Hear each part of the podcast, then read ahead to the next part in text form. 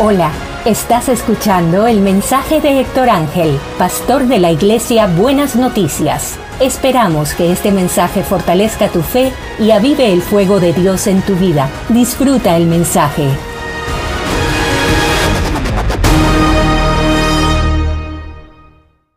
Bendiciones para todos. Saludos. Hoy vamos a estar viendo un tema en la palabra bien interesante y que desde sus comienzos ha sido un poco controversial y vamos a estar para eso buscando en la Biblia en Mateos 11, vamos a leer el versículo 18 que dice así, porque vino Juan que ni comía ni bebía y decían, demonio tiene. Vino el Hijo del Hombre que come y bebe y dicen, he aquí un hombre comilón y bebedor de vino, amigo de publicanos y de pecadores pero la sabiduría es justificada por sus hijos. Mire lo interesante cómo describe Jesús la opinión que tenían de él ciertas personas, y es que él era amigo de pecadores. Y de ese tema es que quiero estar hablando hoy. Quiero que estemos viendo un poco cuáles eran las motivaciones de Jesús, por qué Jesús actuaba así. ¿Qué lo movía interiormente a acercarse a esas personas pecadoras rechazadas por los demás? ¿Qué es lo que entendía Jesús por pecado? ¿Qué buscaba conseguir con sus palabras y su modo de proceder?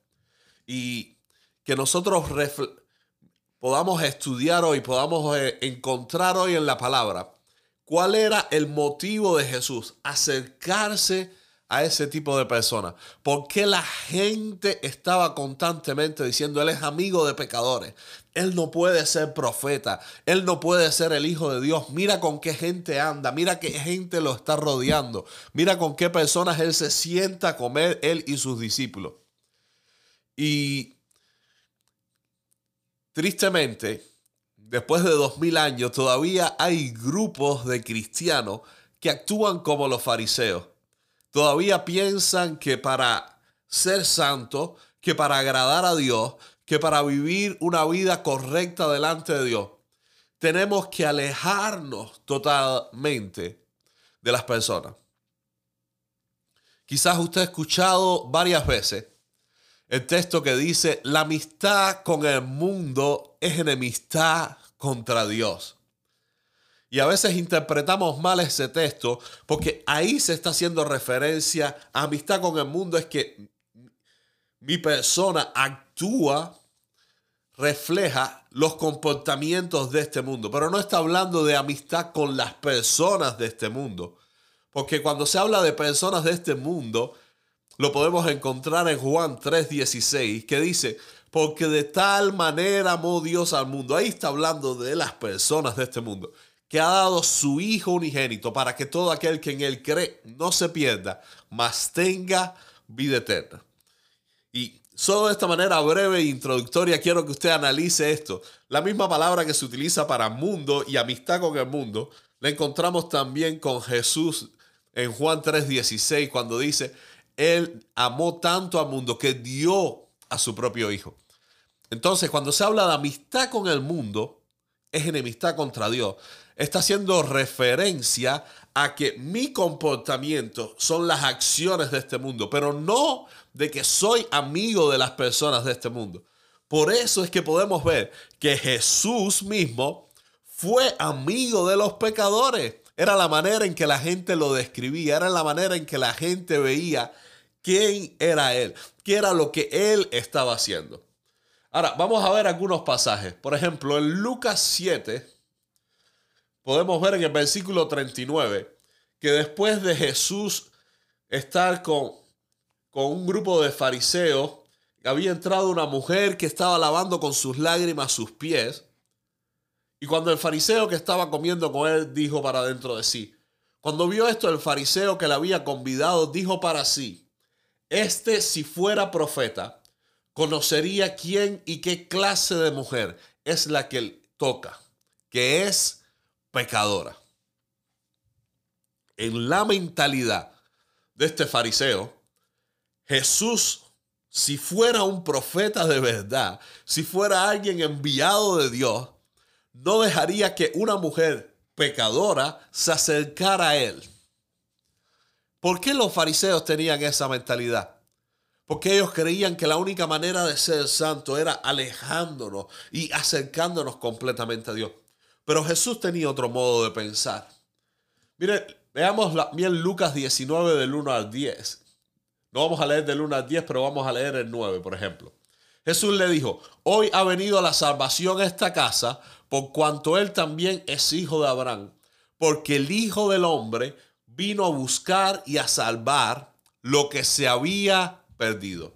Esto es Jesús en casa de saqueo, un pecador que todo el pueblo sabía que él era pecador.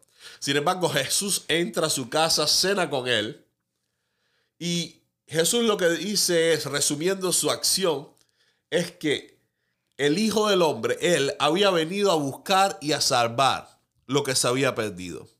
Es el resumen de Juan 3:16. De tal manera Dios, Dios al mundo que ha dado a su Hijo unigénito.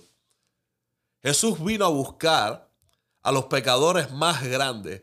Jesús vino a buscarnos y a salvarnos a todos.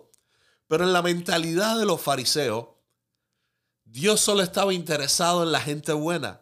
En la mentalidad de los fariseos, Dios solo estaba interesado en la gente religiosa.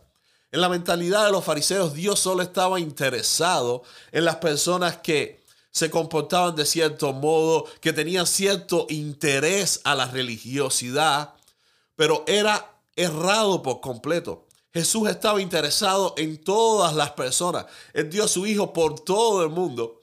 Pero lo triste es que seguimos hoy en algunos lugares, en algunos círculos religiosos, pensando que Jesús está solo interesado en ciertas personas, que Jesús solo está interesado si tú le amas a Él, que Jesús solo está interesado en salvarte si tú eres alguien que tienes una conducta religiosa. Y no hay nada más lejos de la realidad que esa mentira. Jesús sigue estando interesado en todo. Y no hay un pecado que haga que Jesús diga, yo no te voy a salvar, yo no te amo, yo te dejo ahí. Él vino a salvar y a buscar lo que se había perdido. En otra ocasión, en la historia de Mateo, podemos ver en Mateo 9, les voy a leer la frase del versículo 11. Dice, cuando vieron esto los fariseos, nuevamente los fariseos, los que tenían esa mentalidad de que si Jesús fuera profeta, se alejaba de todos los pecadores. Dijeron a los discípulos, ¿por qué vuestro maestro con los publicanos? ¿Por qué come vuestro maestro con los publicanos y pecadores? Al oír esto Jesús les dijo, los sanos no tienen necesidad de médico, sino los enfermos. Hablando de Mateo que cogía impuestos, trabajaba para el imperio romano, era un pecador en la mentalidad judía de los más graves, un traidor de la fe judía y para el pueblo judío. Sin embargo, Jesús está comiendo una vez más con él. Jesús se sienta con sus discípulos en la mesa de un pecador más. Toda la Biblia está llena de Dios buscando al pecador. Y a veces tenemos la mentalidad de que solo Dios está castigando al pecador. Pero el mensaje bíblico no anula el castigo, no anula el juicio, pero hay una realidad grande que es que Dios está buscando a la humanidad. De hecho, después de Juan 3.16 viene Juan 3.17, que a veces muchos ignoramos, y dice, porque Dios no envió a su Hijo al mundo para condenar al mundo, sino para que el mundo fuera salvo por él. Yo quiero hoy terminar analizando Lucas 8 del 43 al 48. Yo les quiero compartir lo que la Biblia nos enseña de cómo un pecador puede ser transformado a través de Jesús. La Biblia nos cuenta en Lucas 8:43 la historia de una mujer que era inmunda según la ley. Una mujer que no tenía derecho a acercarse a las personas, a estar en lugares públicos, a, compartir con los demás, que era rechazada por las personas, no podía adorar, no podía traer ofrendas, no podía hacer nada de vida social. Era excluida completamente de la sociedad a causa de su flujo de sangre. Algo que la Biblia en el Antiguo Testamento decía, esa persona es inmunda. Y mira lo que dice, pero una mujer que padecía de flujo de sangre desde hacía 12 años, y que había gastado en médicos todo cuanto tenía y por ninguno había podido ser curada, se le acercó por detrás y tocó el borde de su manto. Y al instante se detuvo el flujo de sangre. Entonces Jesús dijo, ¿quién es el que me ha tocado? Y negando todos, dijo Pedro y los que con él estaban, Maestro, la multitud te aprieta y oprime y dices, ¿quién es el que me ha tocado? Pero Jesús dijo, alguien me ha tocado porque yo he conocido que ha salido poder de mí. Entonces cuando la mujer vio que no había quedado oculta, vio, vino temblando y postrándose a sus pies le declaró delante de todo el pueblo por qué causa la había tocado y cómo al instante había sido sanada. Y él le dijo, hija, tu fe te ha salvado ve en paz. Analicemos por un minuto esto. Si aplicamos la ley de forma estricta, en el momento en que la mujer tocó a Jesús, lo que se hubiera tenido que producir es que Jesús quedaba inmundo también. Él tenía que hacer después ciertos ritos para ser purificado. Pero lo que sucedió con esta mujer no fue que contaminó a Jesús, sino que de Jesús salió poder y ella fue sanada, fue limpia de su inmundicia, recibió una sanidad que no había logrado tener de parte de ningún médico, de ninguna receta, durante 12 años. Y esto es algo que la iglesia necesita entender, y es que el pecador, cuando se acerca a nosotros, cuando se acerca a Jesús, cuando se acerca a la comunidad, a la iglesia, no nos va a contaminar. Es Él el que va a recibir sanidad. Es Él el que va a recibir liberación. Es Él el que va a recibir lo que necesita de parte de Dios para que su vida sea hecha conforme al plan de Dios y pueda ser realmente feliz. Pero ¿qué es lo que hemos hecho muchas veces? Nos hemos alejado de los pecadores y le hemos dicho, si tú quieres acercarte a Jesús, tienes que ser sano primero, tienes que recibir libertad, tienes que dejar al lado tus pecados, tienes que dejar completamente todo para estar siguiendo a Jesús. Y la realidad es que ni usted ni yo podemos ser libres de nuestros pecados, de atadura, de de cualquier cosa que, que nos contamine delante de Dios, si no es porque Jesús nos purifique y nos sana. Por nuestras fuerzas nosotros no podemos salvarnos. Por nuestras fuerzas nosotros no podemos santificarnos. Por nuestras fuerzas nosotros no podemos ser mejores. Usted sabe, nos pasaría como esta mujer. Podemos pasarnos 12 años gastando todo lo que teníamos gastando todos nuestros recursos, todas nuestras fuerzas. Y aún así, no podríamos santificar nuestras vidas. Solo la sangre de Cristo nos limpia de todo pecado. Entonces, interpretemos la Biblia como está. Jesús lo dice tantas veces. Las tinieblas no apagan la luz. Las tinieblas es la causa de la ausencia de luz. Si usted es la luz del mundo y hay oscuridad alrededor de usted, es simplemente porque usted se está escondiendo, es porque usted no está alumbrando a los demás. Dejemos que Jesús sea accesible a todos. Dejemos que todos vengan. Jesús lo dijo, venid a mí todos los que estáis trabajados y cargados y yo os haré descansar. Jesús no dijo, todos los que quieran venir a mí dejen sus cargas, dejen sus pecados, purifíquense y vengan. No, es cuando vamos a Él que somos saciados de nuestra sed.